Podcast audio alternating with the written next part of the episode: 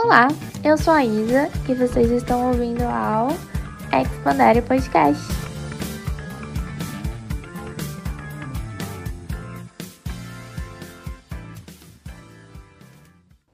Estamos agora no nosso segundo episódio dessa nossa segunda temporada. E eu tô aqui com uma pessoa muito especial para mim, muito querida, que é a Bianca. Nós estudamos juntas, nos formamos juntas, e ela vai se apresentar um pouquinho aqui para vocês.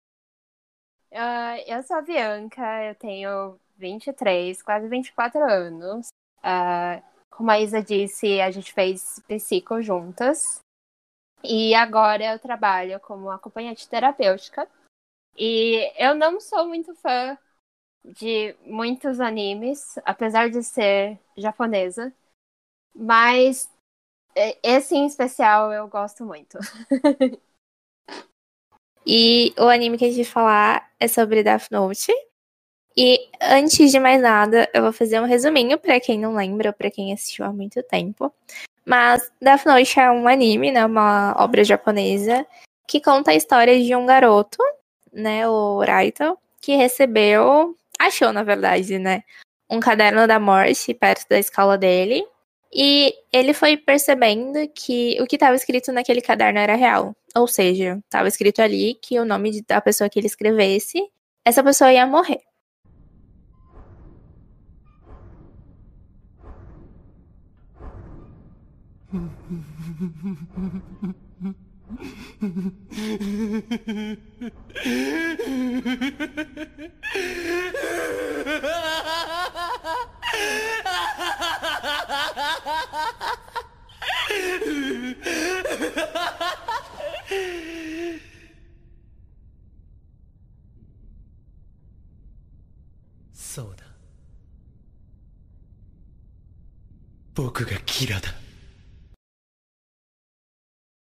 E a primeira vez que eu assisti, eu, a minha noção era tudo é muito preto e branco, sabe? Tipo, o, o Light era ruim e o L era o bom, sabe?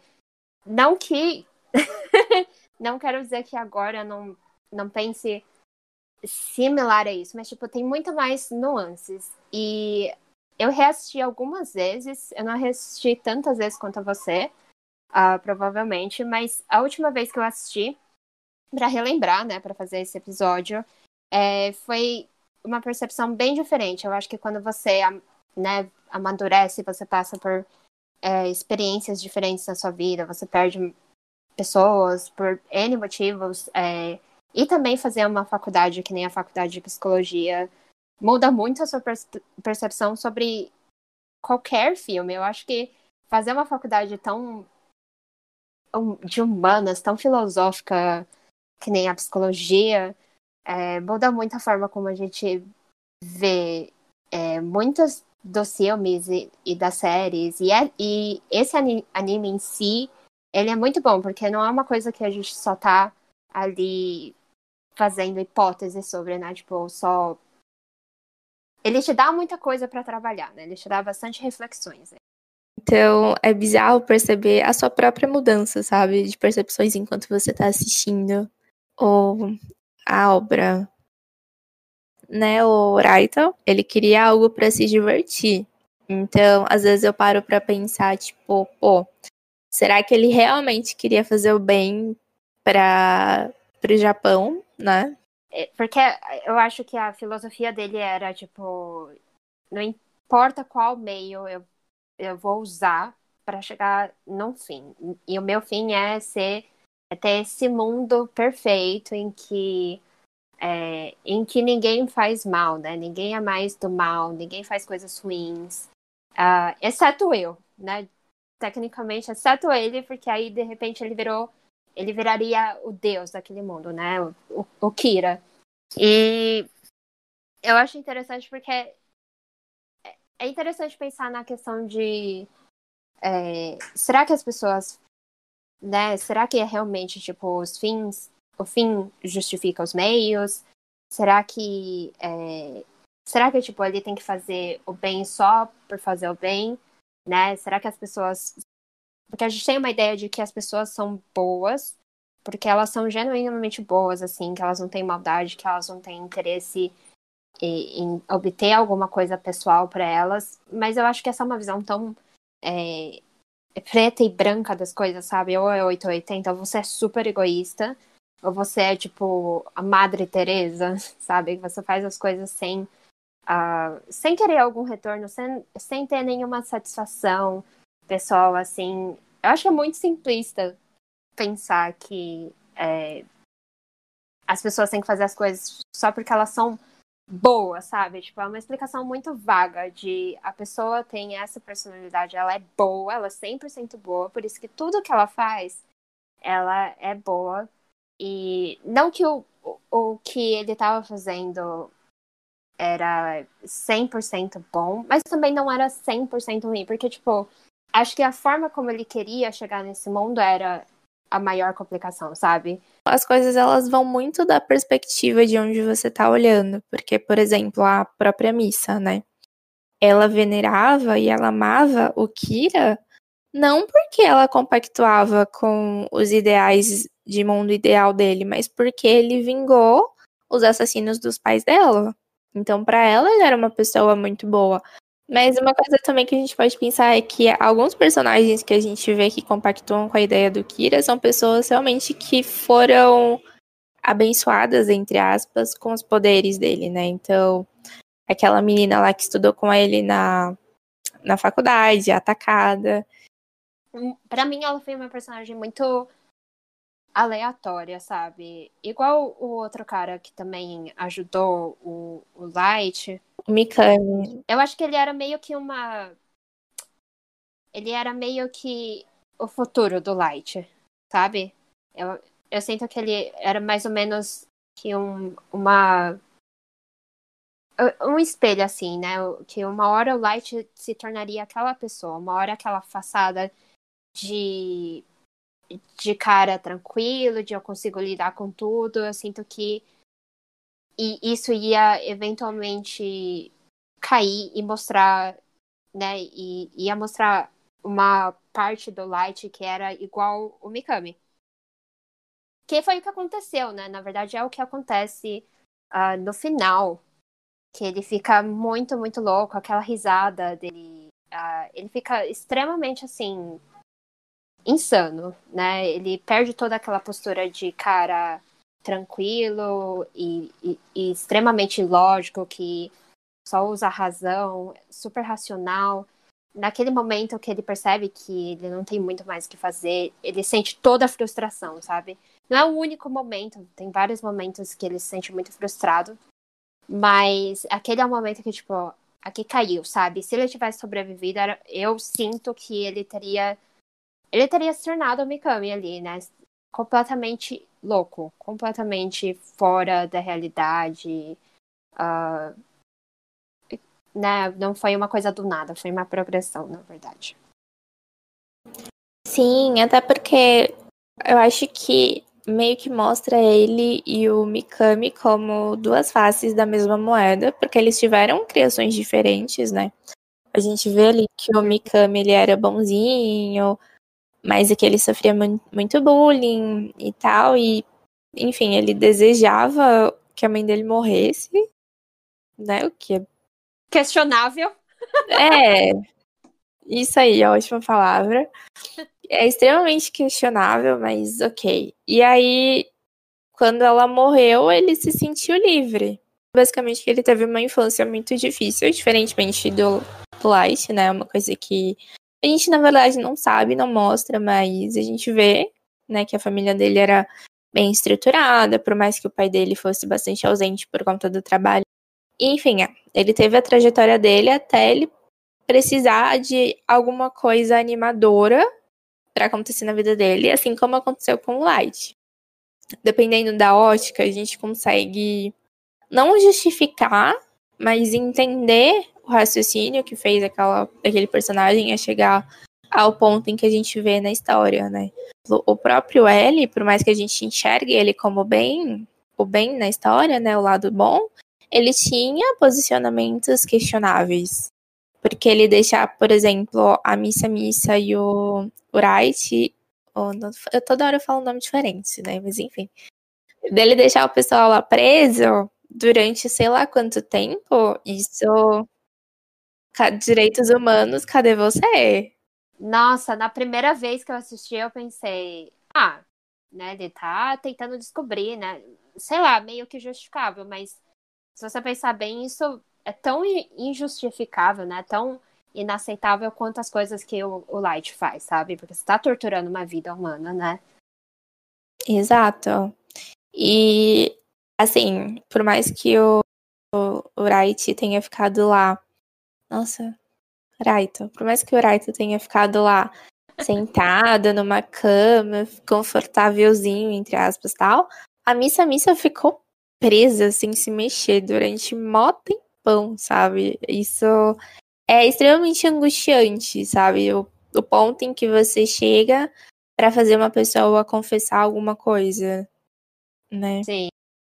E ele nem conseguiu, né, no final das contas. Uh, essa, esse anime, claro, ele é muito é, divertido por conta própria, mas se você assistir, pensar e tentar não ver tão assim, tudo preto e branco, sabe? Tipo, é o, o, o Raito versus o L, sabe? Tipo, eles são inimigos, e aí o L é o bem e o Raito é o mal, sabe? Tipo, se você vê as coisas assim, ainda é um, um anime muito legal, muito divertido de assistir. Tem muitas cenas interessantes e que você fica tipo, ai, ah, quem vai ganhar nessa, né? Quem vai conseguir é, sair por cima? E, é, e eles fazem isso muito bem, né? De deixar você nessa expectativa, é, coçando os dedos para saber quem vai vir com a próxima jogada, né? E, e quem vai dar ali o checkmate. Mas é muito mais divertido quando você assiste percebendo a perspectiva de cada um, sabe? Por exemplo, a primeira vez que eu assisti, muita coisa que o L fazia passou batida assim para mim, porque eu pensava, ah, ele, ele é o bem, sabe? Ele tá tentando fazer, ele tá fazendo essas coisas, uh, que hoje eu vejo como, meu Deus, mas ele tá fazendo essas coisas porque ele queria, ele quer derrotar o Kira, sabe? Você, como espectador, você sabe que o Light é o Kira. Então, de certa forma, você fica, ah, é justificável porque ele é realmente o Light. Só que, se você pensar no universo ali, o L não sabe com 100% de certeza que é o, Light. Então, é muito mais interessante ver, por exemplo, o Light, para mim, ele é o personagem mais. Uh, mais difícil de empatizar, no sentido de que, por exemplo, ele não teve. É, igual você falou, ele não teve uma infância difícil. Ele sempre foi um, um garoto exemplo, né? Uma coisa muito. Ele, ele representa bastante a, a forma como a sociedade, a cultura japonesa, né, se estruturava mais antigamente. Hoje em dia, eu, até onde eu sei, eles são mais, né, um pouco menos rígidos. Mas no sentido de ele era um, um menino que tinha notas maravilhosas, notas perfeitas, e ele era bom em esportes, e ele era. E as meninas gostavam dele ele não tinha nada na vida dele que era, sei lá, que era um trauma. É, até o L você consegue empatizar com ele por vários motivos, mas até o, a história de vida dele você empatiza, sabe? É, a história de vida dele é triste, de estar ali na creche e não sei o quê.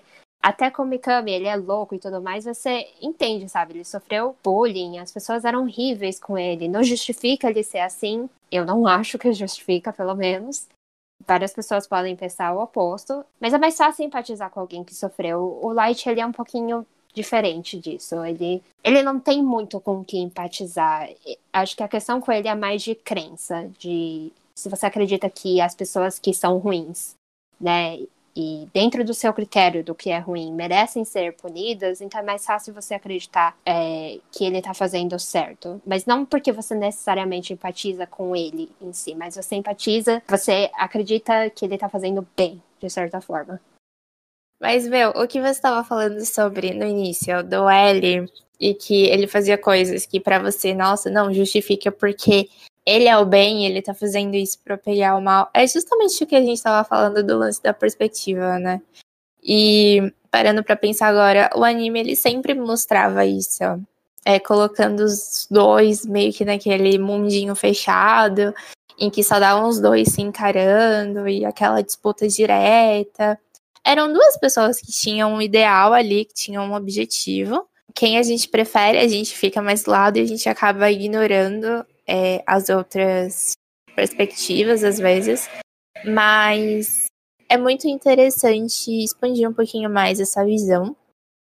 E também, sobre isso do, do Raito, é exatamente isso, porque ele é uma pessoa que a gente considera perfeita, né? Ele é bonito, ele tem boas notas, ele fala bem, ele tem uma família estruturada, ele né, aparentemente tem dinheiro.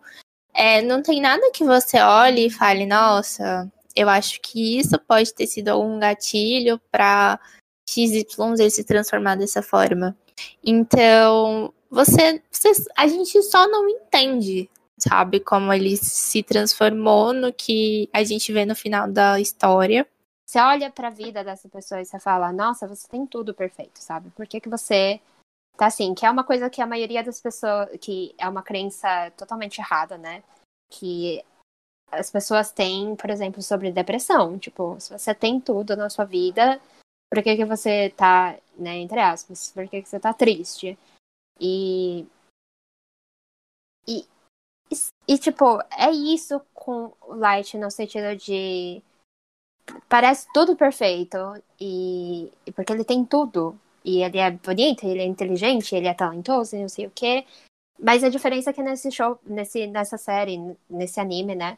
Eles não exploram muito nada além disso, sabe? Tipo, eu acho que eles concentram bem mais no, no intelecto do, do Light e, e na, nas crenças dele, né? Nos valores dele. Ele é, ele é definitivamente um personagem interessante, porque eu nunca simpatizei com ele, nunca consegui. Então você se pergunta por que, que você tá fazendo isso, sabe? É, eu entendo que é pelo valor de quero que o mundo seja melhor, mas será que também não é tipo, quero que o mundo seja mais repleto de pessoas como eu, sabe? Pessoas inteligentes e perfeitas e, e, e que fazem o bem sempre, né? E eu, né, a noção de bem dele é muito 8 ou 80, né? Uh, então. É difícil. é difícil simpatizar com ele. Cara, uma coisa que me, agu... me deixa muito assim agoniada no Raito é o fato de parecer que ele não se importa com extremamente ninguém. Ele nunca demonstrou um apreço, nem pela mãe, nem pela irmã, nem pelo pai, sabe? Óbvio que a gente começou a ver a história a partir do momento em que ele já recebe o Death Note e é extremamente bizarro como ele já vai usar e testar logo no primeiro dia. Mas enfim, né? Cada um é cada um. Mas desde esse momento a gente percebe que ele não tem nenhum laço muito forte com as pessoas da família dele. E outra coisa que eu acho interessante da gente pensar é que é aquela coisa de, tipo, não existe criminoso bonito, sabe? Ou, tipo, o, o Ted Bundy, que ah, ele é bonito demais para ser criminoso. Eu sinto que tinha um pouco nisso no Raito e na Missa Missa, porque, tipo, poxa, ela é modelo, poxa, ele é gato, ele é inteligente, ele não precisa matar, sabe? Então, óbvio que é um desenho, todos os personagens têm um design mais padrão, né? Mas o quanto isso era mostrado, sabe? Era muito, principalmente no, não, nos dois, no Raito e na missa. As pessoas ao redor deles não esqueciam que eles eram suspeitos de ser um assassino em massa, sabe? E é muito bizarro isso, que os, lá, os próprios investigadores é, ficavam extremamente íntimos deles e deixavam eles se aproximar. E o único que tinha desconfiança ali o tempo inteiro era o próprio L, porque ele querendo ou não, acabava se distanciando um pouquinho mais deles, mas o quanto as aparências elas mantinham e ajudaram a manter a mentira por tanto tempo.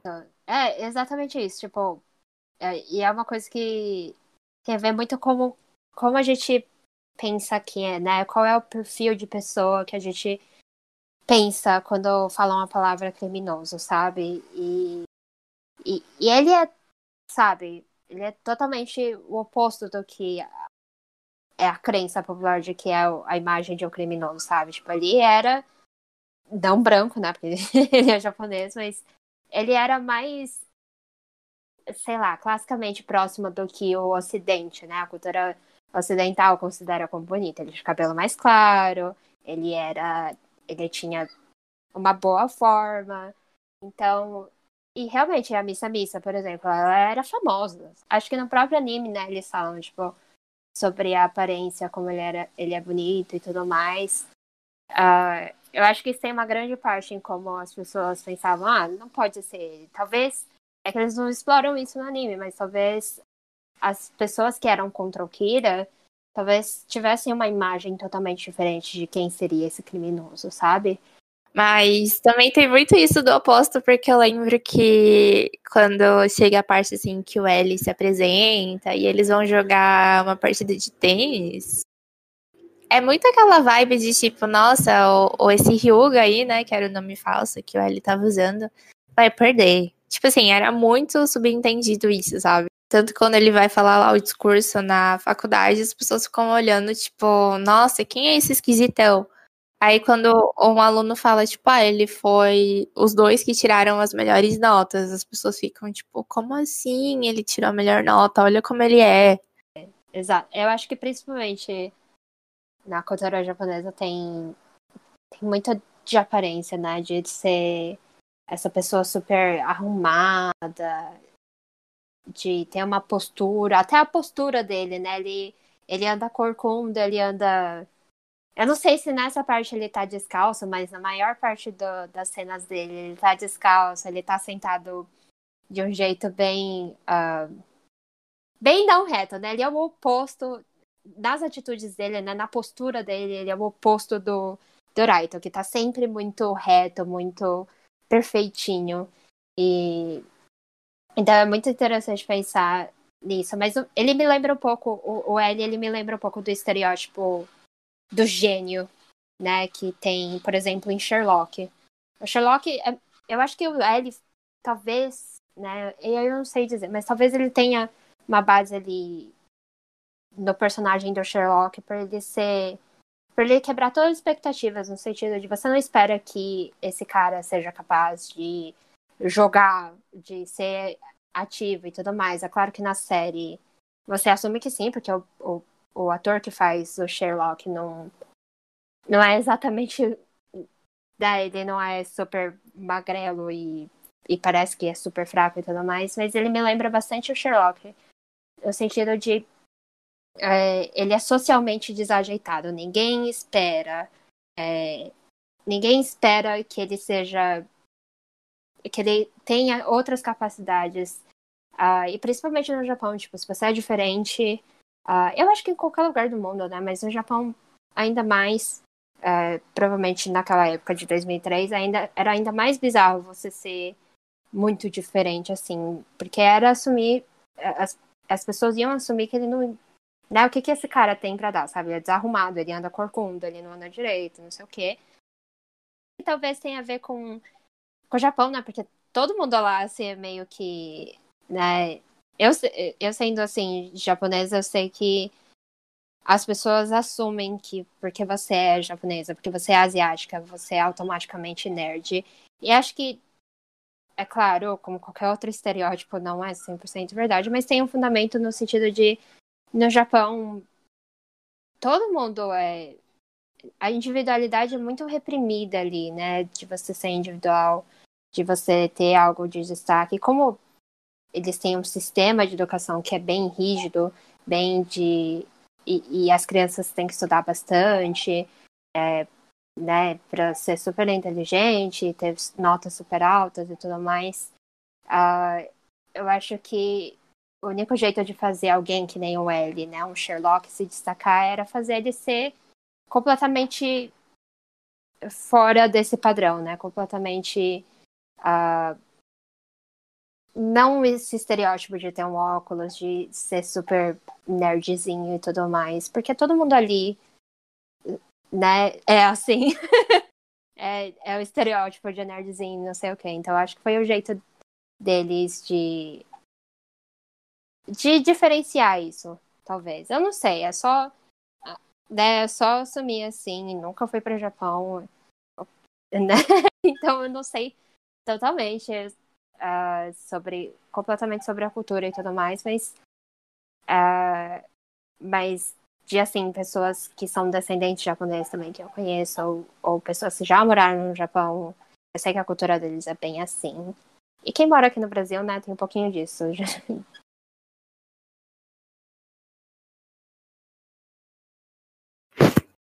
Meu, sim, eu acho que a gente vai fugir um pouco do tema, mas eu queria comentar porque é, grande parte das pessoas, né, descendentes de japoneses tal que eu conheci, acabam tendo muito essa pressão, mesmo assim, não estando no, no Japão, tem muito essa pressão de ser perfeito, de ter um bom emprego, de ser inteligente, então quando eu conversava com essas pessoas, eu sentia muito isso, sabe? Parecia que é, era prioridade, sabe? Então, sei lá, vai, a gente lá na adolescência, pensando em curtir, pensando em outras coisas.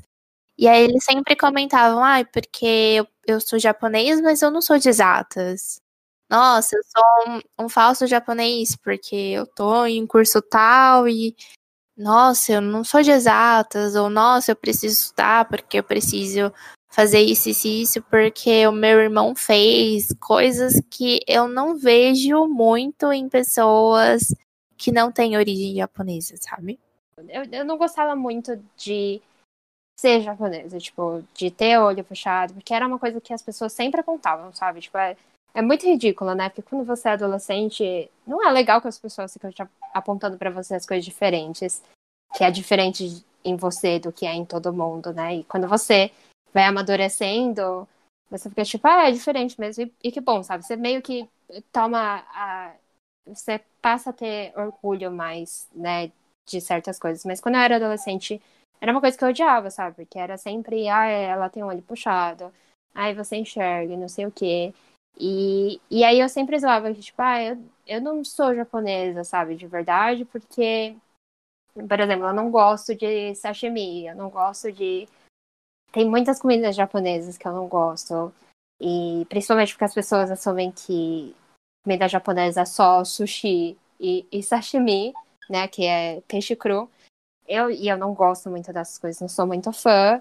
Eu zoava sempre e tudo mais. E, e, é realmente isso, porque as pessoas têm uma expectativa de quem é uma pessoa japonesa. E ainda mais sendo uma mulher japonesa, né? Tinha muita, muita questão de autoestima e de que né, a mulher japonesa é, é comportada e, e quietinha, mostra, né, não, não usa shortinho, é mais quieta, é mais uh, passiva. E, e, tipo, isso foi uma coisa que na adolescência é a pior coisa do mundo, né? Você ser assim, ser diferente dos outros, porque as pessoas apontam para você, né? Os adolescentes, os outros coleguinhas de classe apontam essas coisas para você. e mas vamos pensar, voltando ali para Death Note. mas sem a ver, tipo, é claro, você assistir um, um uma série ou um filme que é baseada, né, em, sei lá, personagens uh, americanos brancos é totalmente de você assistir um que é baseado no Japão e que a cultura é outra, né? Uh, é, é, tem várias questões, né, diferentes aí, tipo, talvez o L, se imagina se fosse, sei lá, talvez centrado ali nos Estados Unidos, uh, em alguma cidade que é sei lá, vamos dizer Nova York, porque ali tem vários tipos de pessoas. Talvez o L não fosse uma pessoa que ia ser tão diferente, né? Tão esquisita. As pessoas não iam achar tão estranho, porque ali tem, né, muita variedade, tem pessoas de todos os lugares. É, é, é uma cultura mais. É, mais menos restrita, né? Menos rígida. Uh, então talvez ele não fosse nessa, na cena que ele vai lá dar o discurso, eu imagino que em outro país que a cultura é bem mais abrangente, seria uma outra história, sabe? Ele não seria julgado tanto assim como, nossa, que estranhão. Talvez alguém como Light seria visto como estranho, sabe? Seria visto como, é, ele é um pouquinho, né, perfeito demais. Será que não tem algo de errado com ele? Diferente de estar ali no Japão em que todo mundo é perfeitinho, todo mundo segue um padrãozinho, sabe? E o L que não é esse padrãozinho é o que se destaca. Eu acho que essa é a grande questão do Death Note. Tipo, é aqui é uma ferramenta que você tem um poder imensurável, sabe? Você escreve o nome de qualquer pessoa e se você tem. Se você tá vendo a foto dela e você escreve o nome de verdade dela, ela vai morrer, sabe? Ela vai morrer e você pode especificar a forma como ela vai morrer, desde que seja né, algo plausível. É, é muito poder para uma pessoa só. E, e eu acho que qualquer pessoa não precisa, sabe? Acho que é essa questão. Tipo, ele não precisa, você não precisa ter predisposição para ser. Uh, para se tornar né, alguém que nem o. alguém parecido, né? Do mesmo perfil. Eu acho que você não precisa ter um perfil igual o do Light, sabe? Porque ele já tinha, né, certas certos traços, características em que você pensa, ah, essa pessoa, claro que ela se tornaria esse, esse Kira, né? Alguém que quer ter poder manipular os outros. Eu acho que acho que a gente até tem exemplos na história de pessoas que, tipo, que até poderiam ser, né, considerado, consideradas boas e, e tiveram acesso a uma ferramenta de poder e, e mudou completamente ela, sabe? A gente sabe como poder é, né, psicologicamente ele, ele pode fazer uma pessoa mudar completamente o comportamento dela, algumas, né? A forma como ela vai usar essa ferramenta, eu acho que tem muito mais a ver com o que você acredita, não necessariamente as suas características. Você não precisa ser um psicopata para você se tornar alguém parecido com Kira. Uh, é simplesmente muito poder para é muita responsabilidade para um ser humano só determinar o que é bem o que é mal, quem vive e quem não vive. Bom, gente, falamos, falamos, falamos e obviamente, né, poderíamos ficar aqui horas falando sobre Death Note. Tem muitos detalhes e muitas coisinhas para se conversar, para se analisar, mas tentamos resumir aqui ao máximo. Agradecemos que você tenha chegado até aqui. Qualquer comentário, vocês podem estar tá mandando pra gente no nosso Instagram, porque teremos posts sobre o Death também. E obrigada por nos ouvirem até aqui. Tchau, tchau!